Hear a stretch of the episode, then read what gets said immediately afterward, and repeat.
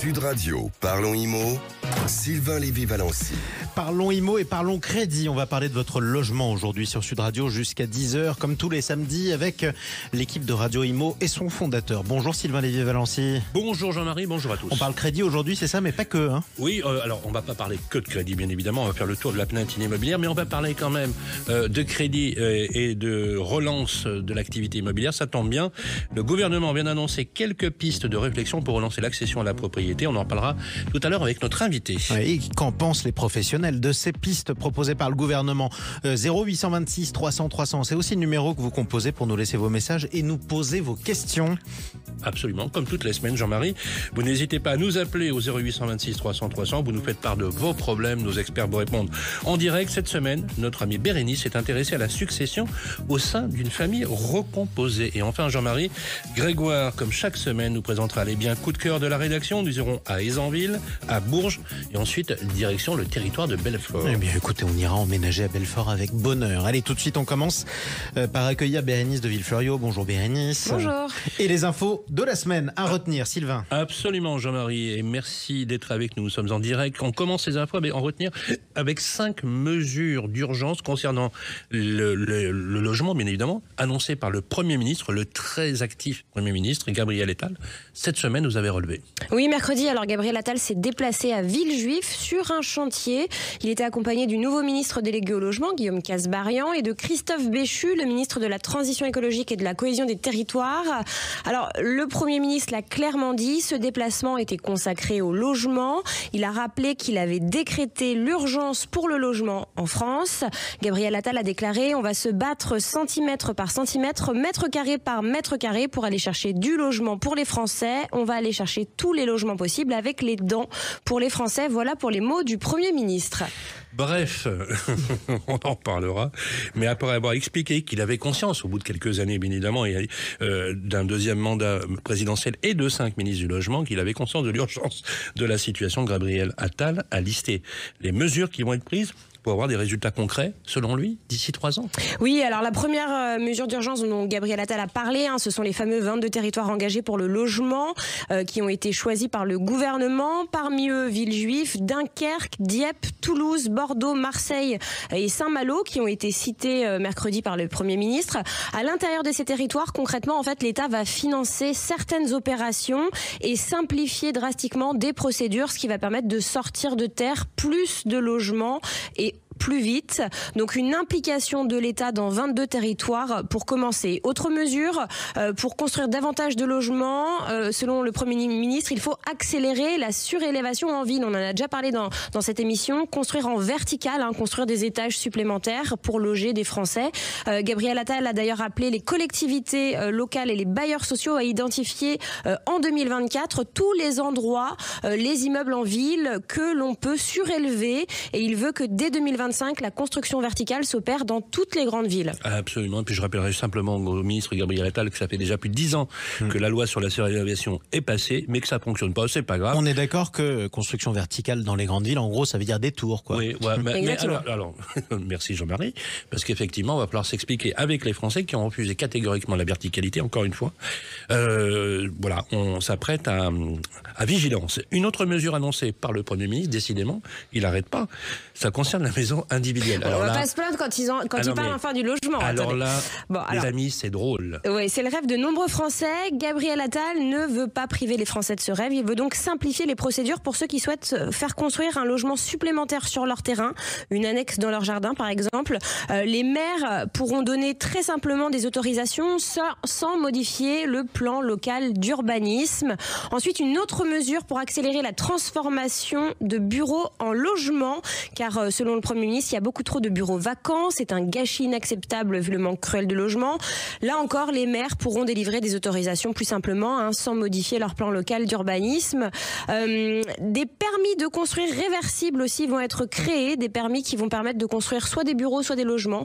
Euh, voilà, c'est des permis de construire réversibles parce que normalement, il faut un permis de construire pour des bureaux ou Pourquoi pour des logements. Voilà, donc là, c'est une idée du, du Premier ministre. Le Premier ministre veut aussi accélérer et développer la production hors site. Ça permet de construire beaucoup plus vite. En Oui. Fait, c'est des parties entières d'un bâtiment qui sont construites dans des usines et après on vient les assembler Ah oui, sur oui, les oui. chantiers. Euh, donc ça C'est fait du voilà. préfabriqué en quelque sorte. Exactement, ça pollue moins et ça va plus vite. Et enfin, Gabriel Attal a rappelé que euh, le nouveau ministre du Logement et le ministre de la Transition écologique étaient en train de travailler sur euh, la simplification du DPE, le diagnostic de performance énergétique, et pour faciliter l'octroi, on en parlera avec notre invité, des crédits immobiliers pour les Français. Alors c'est effectivement redécouvrir euh, Gabriel Attal redécouvre ce qui existait déjà depuis quelques années, c'est très intéressant. Euh, on termine sur une note plus légère. Ah, parler d'amour maintenant. Et oui, car cette semaine c'était la Saint-Valentin. Euh, donc je vous ai déniché les villes françaises de l'amour et le prix du mètre carré dans chacune d'entre elles avec un classement établi par PAP. Alors la première et la moins chère du classement est la copine de Bisou dans l'Orne. Euh, il faut compter 507 euros par mètre carré. Donc euh, C'est pas cher, le Bisou, écoutez. C'est pas cher. En deuxième position, la ville de Saint-Valentin, le saint patron des amoureux, qui est situé dans le Berry. Il faut savoir que dans cette commune, la municipalité a mis le paquet pour que tout se passe bien. Donc il y a un restaurant étoilé, il y a le jardin des amoureux, il y a même une remise des diplômes d'amour par le maire lui-même. Ouais. Tout ça entouré de vignobles. Là-bas, le mètre carré, c'est 560 euros. Troisième du classement, Saint-Amour-Bellevue dans le Jura, que vous connaissez peut-être sous le nom de Saint-Amour, le vin. Ah Euh, c'est euh, dans le Beaujolais, un vin qui s'exporte jusqu'au Japon. hein. Ça s'exporte dans le monde entier. Là, c'est un peu plus cher, c'est 1548 euros par mètre carré. Quatrième place, on retrouve Caresse Cassabé dans les Pyrénées-Atlantiques, à une heure de la mer, des grandes plages de, de sable et des premiers spots de surf. Alors là, concernant le prix, ça augmente, hein, 2123 euros par mètre carré. Ensuite, cinquième du classement, c'est la ville de Sessuel, dans le département de l'Isère, à 40 minutes de Lyon. Sexuel, d'accord. Eh oui, et à deux heures de la station Villard de Lans, là c'est 2335 euros le mètre carré. Et enfin, on termine ce classement avec la ville de Plaisir dans les Yvelines. Le prix du mètre carré est encore plus cher, 3173 euros. C'est parce que c'est plus proche de Paris, donc forcément ça monte. J'ai bien remarqué l'ordre dans lequel vous avez énuméré ces Et différentes villes. hein. Je Exactement. précise que Sessuel est à côté de Lyon, qui a une grosse activité. Tout à fait. Une grosse activité Oui, sexuelle. 40 minutes de Lyon. Exactement, sur le 105.8 FM, absolument. Écoutez, merci pour ces infos à retenir, on les aura bien notées, en tout cas toutes les adresses, notamment euh, Bérénice de Villefleurio. À suivre sur Sud Radio, on va pas parler d'amour, on va parler de confiance, puisqu'on va parler de crédit précisément, euh, avec votre invité Sylvain Lévy-Valency. Absolument, je vais recevoir Maëlle Bernier, directrice de la communication et porte-parole euh, du courtier Meilleur Taux. Eh bien, on en parle tout de suite sur Sud Radio. Sud Radio, parlons IMO, Sylvain Lévy-Valency. Jusqu'à 10h, on parle logement, on va parler crédit dans un instant avec Sylvain Lévy-Valency et euh, son invité. Un mot d'abord parce qu'on reçoit des commentaires en direct des habitants de Saint-Amour-Bellevue qui nous disent mais on n'est pas dans le Jura, on est dans la Saône-et-Loire. Oui, vous avez raison, on vous le confirme. Bérénice a trouvé l'amour dans le mauvais département, ça peut arriver Euh, oui, Bérénice c'est ça, c'est que j'aime tellement le Jura, mais j'aime beaucoup aussi euh, la Seine-et-Loire. Absolument. Allez, tout de suite, on parle confiance puisqu'on parle de crédit plus précisément avec votre invité Sylvain Lévy-Valency. Absolument, on va parler crédit. Bonjour Madame Manuel, Maëlle Bernier. Bonjour. Vous êtes euh, directrice de la communication et porte-parole du courtier Meilleur Taux. On est ravis de vous recevoir. Euh, D'autant plus que la problématique de l'emprunt pour l'accès à la propriété en ce moment, on va dire que c'est le thème euh, central. Il semblerait d'ailleurs que le ministre Béchu ait découvert les vertus du crédit immobilier. Alors ma première question va être très simple. Est-ce que les taux, on a l'impression qu'ils se stabilisent? Est-ce qu'on assiste à une décélération de la hausse? Qui serait plutôt un, bon signe pour relancer la- l'activité immobilière. Euh, on voit même euh, que l'activité de 2023, on peut faire une petite rétrospective, est arrivée quasiment au même niveau que de 2016. Est-ce qu'on va pouvoir emprunter dans de bonnes conditions pour acheter enfin un bien immobilier en 2024 Alors, écoutez, l'année a beaucoup mieux commencé euh, que euh, l'année précédente, puisque euh, les taux font mieux que se stabiliser, ils sont en baisse. Euh, on est passé de taux moyens, euh, on va dire autour de 4,45, 4,5 sur 20 ans euh, en novembre, à aujourd'hui, à l'heure où on se parle, on a des taux qui sont légèrement sous la barre des 4% euh, sur cette même durée. Donc, vous voyez, c'est une grosse baisse de, de, de 0,50, quoi. Euh, et puis, autre bonne nouvelle, c'est-à-dire qu'on est passé d'une situation où, en gros, on avait deux, trois banques qui prêtaient. Hein, pour être clair, en 2023, c'est ce qui s'est passé. Les banques avaient carrément fermé les robinets pour plusieurs raisons. Euh, L'usure au début, puis, euh, en gros, l'absence de marge, tout bêtement. Et donc, aujourd'hui, la plupart des grandes banques nationales sont revenues et elles sont revenues avec un gros appétit, euh, c'est-à-dire envie de faire des crédits immobiliers pour capter des nouveaux dossiers. Donc, quelqu'un qui cherche un crédit euh, en février, il a accès à une beaucoup plus large offre bancaire. Il peut comparer, le courtier peut comparer Donc dès qu'on compare, bah forcément, Mais on bah, on- on- on n'est plus, on ne sera plus. ah non, c'est les- fini le 1%, si c'est ça, les- c'est ça c'est- ne ça, plus. En tout cas, bon après, comment vous expliquez cette baisse? Alors justement, parce que pendant un an, on, comprend, on comprend bien que les banques qui gagnaient pas d'argent d'ailleurs Mmh. sur les crédits, c'est pour ça qu'elles essayent de vendre de l'assurance à tout craint, euh, puissent comme ça redécouvrir les vertus finalement de l'ouverture. Qu'est-ce qui a provoqué euh, le fait que les banques se disent, bah, finalement, on va conquérir de nouveaux Oh, clients bah, en réouvrant les vannes il y a un seul, il y a un seul élément un principal, c'est que le taux auquel elles-mêmes elles empruntent a, a baissé fortement. C'est-à-dire qu'on est passé ça de. explique- ah bah clairement, on Il n'y a est pas de volonté de- politique Alors, derrière. La euh, première chose, c'est assez. Encore une fois, quand vous avez des taux d'emprunt pour vous, pour une banque, qui sont à 3,5, pour prêter et gagner de l'argent, il faut qu'elle prête à minimum 4,5. Euh, Aujourd'hui, les taux, ces fameux taux, les OAT 10 ans qui servent de référence, même si elles sont à passer à 2,5 en décembre, là en légère euh, remontée à 2,80, mais donc vous voyez la marge différente pour les banques.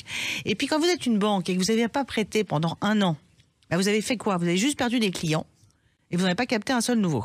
Donc à un moment donné, il faut revenir sur le marché. Euh, c'est pas les banques qui ont honnêtement redécouvert le, le fait qu'il fallait prêter. On a aussi tout fait pour que les banques ne prêtent pas. Euh, la multiplication des règles, des consignes euh, strictes, la menace auprès des banques. Ouais, C'est-à-dire qu'on a même dit aux banques si vous ne respectez pas ces consignes, On vous taxe. on va vous taxer, on va vous dénoncer. Alors donc, euh, moi, ça me fait bien rigoler quand je vois au mois de décembre les mêmes que, que ceux qui ont dit aux banques faut Mais oui. appliquer des, lots, des, des règles très strictes sur le crédit, dire Oh, comment se fait-ce Les banques n'ont pas assez prêté. Bah non, parce qu'en fait, elles ont juste appliqué les règles qu'on leur a demandé d'appliquer.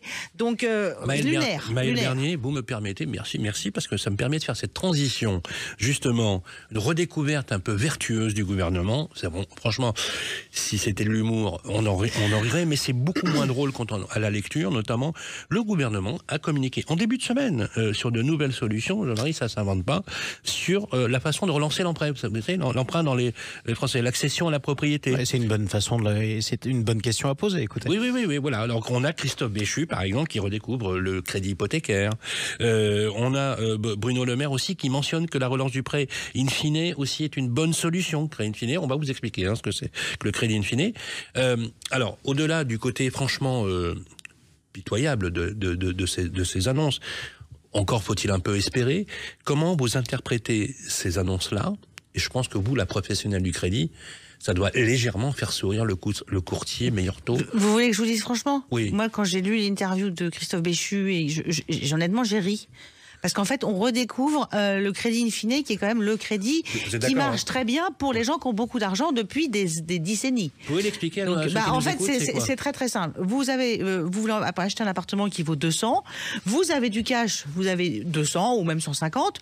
Vous vous dites plutôt que d'aller acheter cash, je vais faire marcher le crédit, le levier du crédit, et je vais placer cet argent sur un compte qui va me rapporter. C'est là où c'est très important. Je vais placer de l'argent que j'ai sur un compte en face, et euh, je vais ne rembourser que les intérêts puisque donc, euh, donc tous les mois, que je vais pouvoir défiscaliser pourrais- parce que parce que souvent, c'est ah, que- c'est souvent c'est pour faire du locatif. Ouais. Et d'ailleurs, le locatif a une raison d'être. hein, donc c'est pas, pas, une, pas une critique. Il faut aussi sponsoriser un peu le locatif quand même. Et euh, bah, au bout de 10-15 ans, euh, l'argent qui aura été placé aura fait des petits. Et là, je rembourserai le reste du crédit, qui est le capital qui n'a pas été remboursé. Alors, c'est vois- le crédit pour les gens qui ont de l'argent. bah, ça a toujours été. Oui, alors le moyen, là où je pense qu'il voulait venir, c'est que je pense qu'il y a évidemment quand vous ne remboursez pas le capital et vous remboursez que les intérêts, la mensualité, elle est bien plus faible. Or, le problème du gouvernement et des ministres, c'est qu'ils doivent contourner par l'obstacle le gouverneur de la Banque de France qui répète, qui répète, qui répète qu'il ne faut pas dépasser 35% d'endettement. Et ça, on se dit, bah oui, si je rembourse 1000 au lieu de 2005, puisque je rembourse pas le capital, forcément, mon taux d'endettement va baisser. Ce qui est vrai. Sauf qu'en face, il va y avoir du cash. Donc ça, à mon avis, c'est pas, enfin, en tout cas, c'est pas la baguette magique pour tout le monde. Ce qui apparaissait comme étant une bonne nouvelle, finalement, est à mesurer quand on décrypte les annonces faites par Gabriel Attal et le ministre Béchu. Mais encore une fois, méthode couée, restons optimistes. On voit bien que les Français ont du mal à emprunter. Il faut être très clair. hein. Ils ont vraiment Ça du va mal quand à même mieux, beaucoup mieux là. Ces derniers temps, euh, pour les raisons que vous avez aussi évoquées, ça s'améliore. Alors, on va, on va être positif Hum. vis-à-vis de ceux qui nous écoutent. Et le pari euh, de Parlons Imo, c'est de donner des clés pour justement essayer d'accélérer les projets. Quels conseils vous donneriez à ceux qui nous écoutent pour justement constituer le meilleur dossier En plus, vous êtes courtier, donc vous connaissez toutes les ficelles. Qu'est-ce qu'on peut dire à, à- à nos auditeurs euh, qui aujourd'hui désespèrent d'obtenir un crédit Il y en a- alors, Il y en a même certains qui ont fait 7-8 banques avec euh, Alors, des, ils- refus, des refus systématiques. Tous hein. ceux qui, déjà, il faut se dire que tous les, tous les Français qui sont venus voir, qui ont tenté des- cette expérience en septembre, octobre, je les invite à revenir, euh, que ce soit chez les banquiers ou chez les courtiers, pour recalculer leur enveloppe. Parce qu'il faut savoir que la baisse des taux qu'on a donc déjà constatée, pour un, un foyer moyen qui, gagne 4 000 euros, c'est quand même entre 10 et 15 000 euros de capacité d'emprunt gagnée. Donc ça pouvait être ces 10-15 000 euros qui manquaient euh, en apport ou autre. Pour, euh, Euh, voilà. ça resolvabilise, Donc, ça resolvabilise voilà. mathématiquement. C'est pour ça d'ailleurs que euh, vous allez voir que d'ici quelques mois, on va dire ça va mieux. Mais en fait, ça va mieux juste parce que mathématiquement, quand les taux baissent, vous gagnez de la capacité d'emprunt. C'est pas parce que euh, baguette magique. C'est le pouvoir d'achat. Mais alors, pour présenter un, un bon dossier, bah, après, c'est toujours un peu les mêmes règles. Alors, on a quand même une chance, c'est qu'on a quand même beaucoup moins de chômage qu'on avait quand même de- il y a 10, 15 ans. Euh, donc, les, les- les Français ont des, ont des jobs, euh, euh, ils sont dans une situation, on va dire, assez solide. Ce qui manque, c'est pour les plus jeunes, c'est en général, effectivement, la- la- l'apport, les fameux frais annexes qu'on appelle frais de notaire et qui n'en sont pas, parce que ce ne sont que des taxes, principalement 90%. C'est important ce que vous dites parce que Ah bah les oui. Français retiennent 7 à 8% de frais de notaire, voire plus. C'est pas pour les notaires. Et les notaires touchent, je crois, 0,5 ou Rien. 0,8. que da- Enfin, pas grand chose. Ouais. Pas grand chose. Faut le Enfin, dire, hein. Non, non, mais d'ailleurs, tellement, tellement pas grand chose que, que, que comme la- avec la baisse des transactions, euh, les finances des départements euh, souffrent énormément parce que la plupart de, cette- de ces frais, de ces droits de mutation, c'est comme ça que ça s'appelle, vont au département. Et tout ce qui n'est pas rentré dans les caisses l'année dernière ne rentrera plus. Et c'est pour ça que tout le monde euh, tire À un peu la langue. Paris, c'est 500 millions d'euros. Oui, alors en plus, ça manquait. Il fallait vraiment. Ça aurait été bien que ça tombe parce que franchement, vu. Alors déjà qu'on avait enlevé au maire euh, la ressource fiscale de la taxe d'habitation, Oui. là c'est quand même double C'est très dur. hein. Voilà, Ouais. enfin, tout ça veut dire que pour les plus jeunes, effectivement, enfin pour les- la plupart des gens, il faut financer ces frais annexes. Alors comment on fait? Euh, bah, on est que- si on n'a rien, on commence à économiser hein, dès qu'on est dès qu'on est jeune. Je rappelle Donc aussi. sans épargne, c'est même pas la peine d'y penser. Bah, il faut quand même ces 10% parce que les banques, on a, on a aujourd'hui à nouveau quelques banques qui prêtent à 110%, c'est-à-dire les frais compris. Mais, on a mais entendu uniquement pour les plus jeunes. Mais c'est vrai, c'est vrai. Euh, mais pour les moins de 36 ans, donc ça existe. Mais ça existe sur des budgets. Ça n'existera pas sur des budgets parisiens. C'est-à-dire que si vous voulez acheter 40 mètres carrés à Oui, oui, Paris, vous Oui, êtes sur euh, un, un- un appart à On a 400 revu 000. du 110%, vous Mais bien sûr, ah oui, je vous confirme, oui, oui, moi j'ai des banques, mais c'est vrai particulièrement en, en province, c'est-à-dire qu'évidemment quand vous avez un bien, euh, un appart qui vaut 180 000, la banque en fait elle va s'avancer sur 10, 15 000 en plus, donc elle prend pas aussi gros risque que pour un bien à 400 000. Mais oui, pour les plus jeunes. Ensuite, je rappelle, il y a des choses de bon sens. Alors.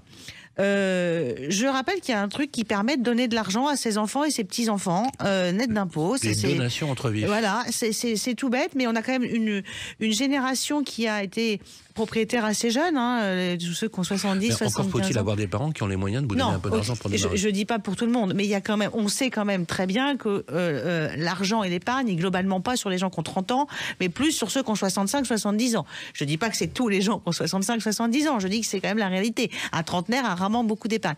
Donc ça existe. Donc euh, donner entre vifs, on n'est pas obligé de donner 100 000, on peut donner 15 000, on peut donner euh, 30 000 si c'est ses petits enfants. Mais voilà, c'est des coups de pouce. Euh, en revanche, voilà, encore une fois, il n'y a pas de solution miracle euh, puisqu'il faut un petit peu, un petit peu d'apport. Donc si on devait faire le BABA, on on s'arrête pas à un refus, on est d'accord? Non, alors surtout si on a eu un refus il y a 4-5 mois. On revient. Est-ce que, alors, je vais plaider un peu pour votre cause, mais est-ce que c'est mieux d'aller chez un courtier que chez- chez son banquier? Bah, je vais dire le contraire. De toute façon, en général, ce que font les gens, vous savez ce qu'ils font, sauf s'ils sont très fâchés avec leur banquier ou qu'ils ne le connaissent pas, ce qui arrive quand même assez souvent maintenant. Euh, mais en général, ils vont voir leur banque. Euh, ou la banque de papa et maman d'ailleurs, et puis pour les plus jeunes, et puis après ils vont voir un courtier. Et puis, euh, puis c'est comme ça que ça se passe. hein. Et puis, et puis nous, on, peut négocier avec la propre banque si vous n'avez pas été léger la voir. Enfin, on, c'est, de toute façon, il faut refaire. Si vous avez eu un projet encore une fois qui est tombé à l'eau il y a 5-6 mois, il y a quand même de grandes chances que le bien soit vendu, mais aujourd'hui vous pouvez refaire un calcul d'enveloppe. Est-ce que euh, vous avez un modèle économique dans lequel je crois que vous avez des franchisés Oui, euh, tout à des- fait. des- 300 des- franchises en France. Voilà, indépendants. Est-ce qu'ils ont été impactés par la crise? Bah, on, en a, on en a perdu, effectivement, puisqu'on en avait un peu plus que ça. Euh, oui, certains ont beaucoup souffert. euh, euh, c'est évident, ça a été très très dur parce que, parce que, parce que le marché a ralenti, parce que euh, on dit il y a 850 000 transactions, mais... Mais vous avez dû, est-ce que vous, vous avez dû fermer des points de vente? Alors, il y a eu certains points de vente qui ont fermé. Euh, la chance qu'on a eue quand même, c'est que on fait, euh, on, on est multiproduit. Donc, vous avez des franchisés qui se sont, euh, qui font du prêt professionnel. On fait aussi de l'assurance emprunteur parce que ça, c'est un marché quand même qui. Donc vous avez avez des relais qui, a permis, Il y a des ont permis relais qui ont d'atténuer permis l'impact. d'atténuer l'impact. Mais tous les petits courtiers indépendants, eux, ils ont dû souffrir. de- On a, terriblement. on a une marque aussi, donc euh, la marque fait quand même que les dossiers arrivent, euh, mais on peut pas nier la, la- la- la- la- effectivement la diminution. Alors, on posait une question, c'est la part de l'apport, justement. La Oui. part de la... Oui, très rapidement. Oui, concrètement, la part de l'apport. Donc, pour un bien, est-ce que vous pouvez nous donner une idée précise pour un, quoi, un bien qui 15%, vaut, cent- qui 20%? vaut 150 000 euros pour, euh, pour justement les, les primo-accédants qui nous écoutent Eh Il ben, qu'ils prévoient c'est- combien d'apport Tout à fait. 150 Si vous empruntez, si, euh, la- si le montant du bien est à 150 000, il vous faut 10 000. Ok, voilà, Voilà, très simple. C'est Voilà. tout. Merci beaucoup, Maëlle Merci à Bernier. vous. Je rappelle que vous êtes directrice de la communication et porte-parole du courtier Meilleurto. Allez, restez avec nous sur Sud Radio. On va se retrouver dans un instant. On continue à parler logement avec Sylvain Lévy-Valency et toute son équipe. Grégoire Darico va vous proposer dans quelques minutes des biens à acheter un peu partout en France. Mais avant ça, on s'occupe de vous au 0826 300 300. Vous avez posé des questions cette semaine. On y répond avec Bérénice de Villefloriot et ses spécialistes. Sud Radio, parlons IMO, Sylvain Lévy-Valency. Avec toute l'équipe de Parlons Imo, Sylvain Lévy-Valency, Bérénice de Villefloriot, Grégoire Darico et vous tous qui nous écoutez sur Sud Radio au 0826 300 300 parce que ça vous concerne. hein. Oui, ça vous concerne et c'est tous les samedis, bien évidemment. Dans Parlons IMO, pour vous tous qui nous écoutez au 0826 300 300, vous posez euh, vos questions ou vous nous écrivez tout simplement et on vous répond avec des experts. Cette semaine, Bérénice, on a eu un message sur le répondeur de Hugues et Clémentine. Et oui, qui nous ont écrit. Euh, Hugues et Clémentine sont deux jeunes quinquas, alors tout juste remariés, avec chacun deux enfants d'une précédente union. Et comme ça fait quelques années qu'ils se fréquentent, ils ont eu ensemble un cinquième enfant. Euh, donc euh, ça fait une grande famille de cinq enfants. Et ils ont acheté un appartement ensemble. Et justement, ils souhaitent organiser petit à petit leur succession. hein. Ils commencent à y penser. Et ils se posent la question de la bonne manière de procéder pour les cinq enfants, euh, pour que aucun enfant soit lésé. Alors justement, on aimerait euh, euh, voilà avoir des conseils euh, d'un notaire. Alors on accueille maître Nathalie Cousigusias, notaire à Paris et intervenante à l'école nationale de la magistrature et à l'école de formation du barreau. Bonjour maître. Bonjour, bonjour à tous, bonjour à tous nos auditeurs de Sud Radio. Ravi de vous retrouver. Merci, on adore euh, vous recevoir. Alors justement, est-ce que vous pouvez euh, voilà, nous, nous expliquer un petit peu comment Hugues et Clémentine pourraient euh, s'organiser? Alors ça, c'est ce qu'on appelle, c'est des problématiques auxquelles euh, bah, les notaires de France sont régulièrement confrontés, c'est-à-dire l'aménagement de la succession dans les familles qu'on appelle parfois recomposées. C'est-à-dire qu'Hugues et Clémentine, ils ont deux enfants chacun d'une précédente union, puis ils ont eu un enfant ensemble. Alors, ce que prévoit la loi, déjà, chère Bérénice, eh ben, s'il ne prévoit rien, la loi, elle indique qu'en cas de décès, malheureusement, de l'un et l'autre, le survivant, il a le droit de rester dans l'appartement Dieu merci, sans avoir à donner la part, il vit euh, dans l'appartement sa vie durant, il peut vivre dans l'appartement sa vie durant, et il peut aussi avoir dans certaines conditions 25% de la succession du patrimoine du défunt. Donc parfois c'est pas très heureux. Donc souvent on conseille bah, pour les familles recomposées de faire un testament, peut-être pour aménager ça, pour prévoir le sort du conjoint survivant. Hein, sans démunir les enfants d'une précédente union, parce que là, vous voyez, tout dépend, c'est malheureux à dire, mais qui va décéder en premier. Donc ça, c'est plus pour protéger le conjoint survivant.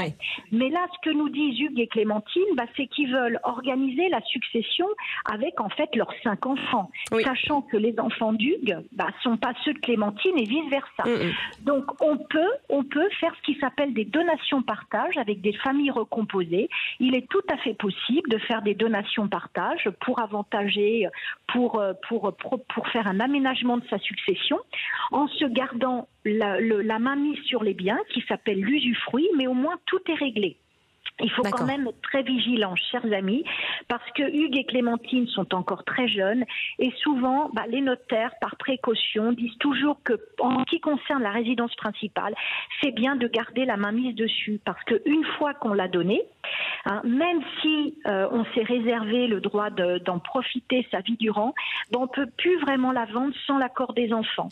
Donc, Ah il oui. faut être très vigilant là-dessus, faire attention parce qu'on est parfois, si vous voulez animer de bonnes intentions, on veut vraiment euh, avantager, régler tout, mais une fois qu'on a donné, même si on prévoit des clauses protectrices, ben, on n'a plus vraiment les coudées aussi franches hein, pour Mm. faire ce qu'on veut de son vivant. Donc vous, vous conseillez de, de retarder cette donation, de, de Bah, la faire à quel âge?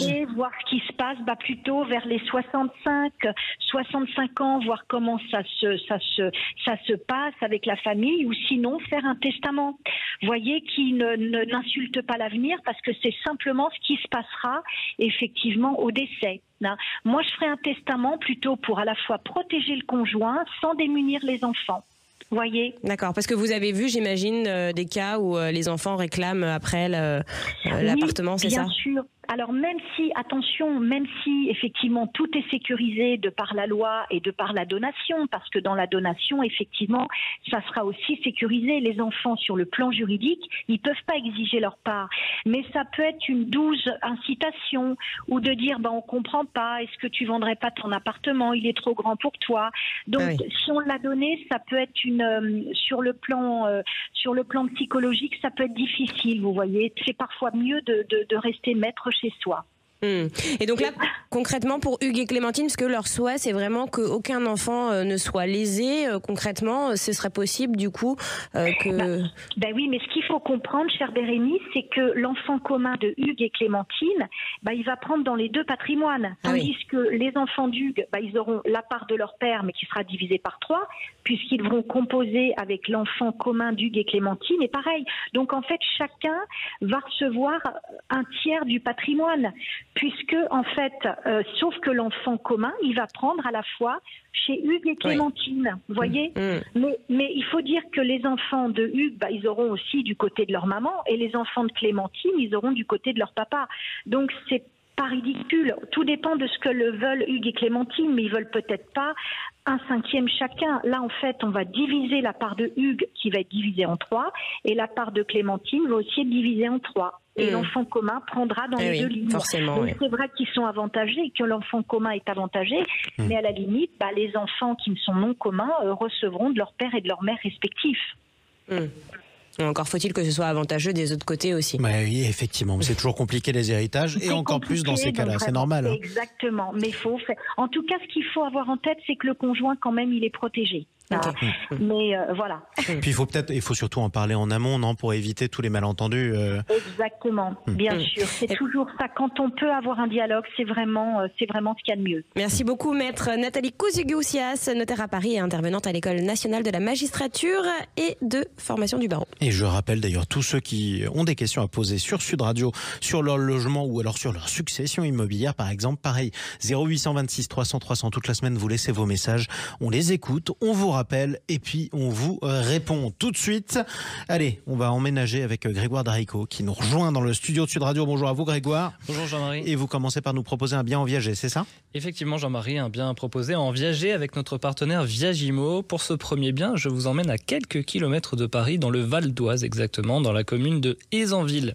Alors, si vous ne connaissez pas Aisanville, laissez-moi vous dire que c'est une Jean-Marie commune connaît les Envilles. très Écoutez, probablement. ça me dit quelque chose. Bon bah alors c'est une commune très agréable Jean-Marie, Mhm. 9500 habitants environ et figurez-vous qu'elle est classée 892e au dernier classement des villes et villages où il fait bon vivre sur Ah. quand même 34 827 villes Exactement. ou villages Ah de ouais, France. Donc ouais, c'est pas rien. Donc ça Non. veut dire que c'est quand même très agréable et j'ai vu quelques photos de Aisanville et effectivement, ça a l'air très sympa. Alors notre bien est une charmante maison de 5 ou 6 pièces composée d'un rez-de-chaussée avec entrée, double séjour, un bureau, une cuisine fermée et un WC. Au premier étage, vous trouverez deux chambres et une salle de bain. Au-dessus, donc deuxième étage, vous aurez un grenier qui est aménageable. Donc ça aussi, c'est non négligeable. La maison comprend en plus un jardin très agréable, un garage et un sous-sol aménagé. Elle est située à 300 mètres de la gare et donc du train vers Paris. Enfin, c'est le genre de détail qui pourrait faire flancher Jean-Marie. Notre Ah. maison est équipée de panneaux solaires. Alors pourquoi ça pourrait me faire flancher, moi, Parce des que panneaux je solaires sais que vous êtes toujours très panneaux sensible. solaires. vous êtes toujours très sensible à ce genre d'argument, Jean-Marie. tête de panneau solaire, donc pas, pas exagérer. Euh, il y a des conditions dans le bien viager, Grégoire, comme chaque semaine, on rappelle à nos auditeurs comment fonctionne. Effectivement, Sylvain, on essaye de mettre des mots très clairs sur ces conditions viager. Et ici, nous avons un bien qui est proposé en viager occupé avec réserve de droit d'usage et d'habitation au profit d'un homme de 77 ans. Alors concrètement, cela veut dire que le vendeur continue à vivre dans son logement sans changer ses habitudes jusqu'à son décès ou son départ anticipé. Si vous êtes intéressé par cet investissement, vous aurez à débourser un bouquet de 119 000 euros et une rente viagère mensuelle de 787 euros, sachant que la valeur vénale de la maison était de 345 000 euros. C'est donc Encore une fois, une vraie belle opportunité. Moi, je vous conseille de foncer, contacter sans plus attendre l'agence Viagimo du 16e arrondissement de Paris ou de vous rendre sur le site internet de notre partenaire pour plus d'infos et photos www.viagimo.fr. Allez, on continue tout de suite à voyager dans la France et à essayer d'emménager ailleurs. Sud Radio, parlons IMO. Sylvain Lévy-Valency. Et oui, et d'ailleurs, comme chaque semaine, nous reprenons notre tour de France, les amis, puisqu'on visite, et pas uniquement à Paris, les villages et les villes avec les coups de cœur de la rédaction. Où est-ce que vous nous emmenez cette fois-ci? Alors, Sylvain, on va à Bourges pour ce premier bien, euh, donc situé dans le centre de la France, et une ville, donc ça c'est une petite anecdote pour notre ami Jean-Marie, une ville qui a vu l'un de ses habitants être couronné en 2017 meilleur pizzaiolo du monde. Et Ah, ça, je suis sûr que vous ne le saviez pas. Non. Alors attention, pour la petite histoire, il a été sacré dans la catégorie pizza dessert et je n'ose même pas Ouh. imaginer à quoi Oh. cela ressemble. J'espère qu'il n'y a pas d'ana- pas d'ananas je dedans ne quand sais même. pas, je ne sais pas Ah, vous Jean-Marie. n'aimez mais- pas l'ananas? D'une part, et puis dans la pizza encore moins. J'ai regardé euh, pizza dessert à quoi ça correspondait. Il y a quand même beaucoup beaucoup de créations Oui, mais possibles. a été sacré. Voilà, euh, il a été sacré champion du monde, meilleur pizzaiolo au monde. Alors notre bien à Bourges est un appartement lumineux situé dans le centre-ville, dans le quartier Jacques Coeur. Un appartement spacieux de 130 mètres carrés, plein de charme, traversant et Plein accessible par escalier privatif, plein centre exactement. L'appartement, il a été refait à neuf. Euh, il comprend deux belles chambres, un bureau, un bel espace de vie, une cuisine et une salle de bain. Et cerise sur le gâteau, il comprend aussi un jardin privatif et sans vis-à-vis qui vous permettra de profiter des beaux jours. Bref, notre appartement, il est idéal pour une famille. Il est situé dans un emplacement idéal qui ne nécessite pas d'être véhiculé et qui permet de profiter d'un cadre de vie très agréable à seulement 2h30 de Paris. Enfin, il est proposé au tarif de 303 450 euros exactement par l'agence EXP France. Pour plus d'infos et photos, vous allez sur www.expfrance.fr. Quel est l'apport pour financer ce bien, Grégoire? Alors Sylvain, avec 20% d'apport, soit 60 690 euros. Pas évident quand même à trouver. Hein. Euh, un emprunt sur 25 ans, alors là j'ai mis 4%, j'ai écouté notre invité de tout à l'heure, vous pouvez estimer des mensualités de remboursement à 1281,38 euros. En primo-accession, c'est vrai que c'est idéal, mais à condition d'avoir papa ou maman, ou mamie et papy Tout qui donnent un petit coup de pouce. Un troisième bien à visiter, Grégoire. Alors le troisième bien, on va direction l'Est de la France et la ville dont la résistance très célèbre à différents sièges militaires est symbolisée par une statue de lion. Je vous vois hocher de la tête Sylvain, Bah vous oui. le saviez évidemment. Je veux parler de la ville de Belfort en Bourgogne-Franche-Comté où trône fièrement le lion de Bartholdi. Alors c'est une maison que je vous propose cette fois, une maison de 102 mètres carrés sur un terrain de 297 mètres carrés, une charmante maison de ville avec beaucoup de cachets. Notre bien comprend trois chambres, un bureau, une cuisine, une salle de bain et un grand séjour de 24 mètres carrés. Elle est très bien située dans Belfort, à proximité des commerces essentiels et à quelques minutes à pied des écoles, au cœur d'un quartier très dynamique. À noter que notre bien comprend aussi un garage avec une place et qu'il a été rénové en 2016. Enfin, notre maison, elle est proposée au tarif de 200 000 euros. Plus d'infos et photos sur le site de seloger.com. Toujours la même chose. Est-ce qu'on on prévoit un apport euh, Oui. de 20% sur 40 000 euros 20%, donc 40 000 euros. Un emprunt à 25 ans. Là, j'ai mis un taux à Ouais. 4,5% et on a des mensualités à 1153 euros. Pourquoi vous avez mis 4,5 euh, Euh, parce que c'est ce que le site internet de seloger.com me proposait pour ce bien. Et puis parce que c'était son choix. Après Ah. tout, il choisit son taux. Notre ami Grégoire, tiens, j'ai trouvé la recette de votre meilleure pizza du monde euh, dessert, celle de notre ami Berruyer, habitant de Bourges. Eh bien, figurez-vous que c'était à base de mascarpone, de, poil, de poire poêlée et flambée au vieux rhum avec des amandes grillées et de la pâte à tartiner. C'est pas mal. quand même. Pas hein mal. Ça ressemble plus à une tarte qu'à une pizza. Bravo à ce pizzaiolo Berruyer.